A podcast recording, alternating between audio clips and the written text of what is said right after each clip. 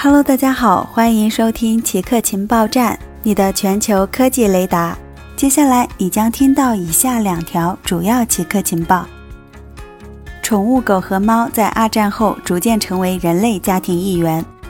一八九六年，一位悲痛的女士来到她的兽医的办公室，提出了一个不同寻常的要求。她的狗刚刚去世，她想给它一个合适的葬礼。富有同情心的兽医在他的苹果园提供了一块墓地。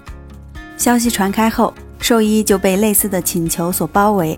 他的乡村别墅最后就变成了美国第一个宠物公墓，是七万多只狗、猫和其他动物的安息地。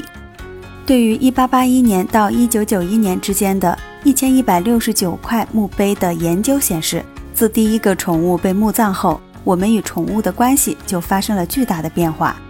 宠物从简单的朋友变成了家庭的一员，它们甚至被赋予家庭成员的名字，比如 “Mommy's Little Angel”，也就是妈咪的小天使。早期的宠物墓柱很简单，通常只有宠物的名字和日期。二战之后，宠物越来越多地成为家庭的一员来悼念，并且还出现了更多猫的墓碑。人类出生时就对语言敏感。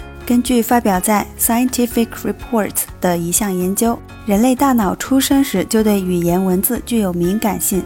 通过分析新生儿的大脑扫描图，研究人员发现，大脑的视觉单词形成区与大脑的语言网络相连。视觉单词形成区简称 VWFA，是专门为识字阅读而设计的。研究人员曾认为，VWFA 在开始时与视觉皮层的其他部分没有区别，这些部分对面孔、场景或其他物体很敏感。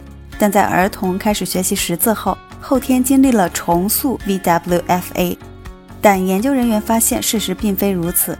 即使在出生时，比起大脑的其他区域，VWFA 与大脑语言网络的功能联系也更为紧密。以上就是本期节目所有内容。固定时间，固定地点，我们下期见。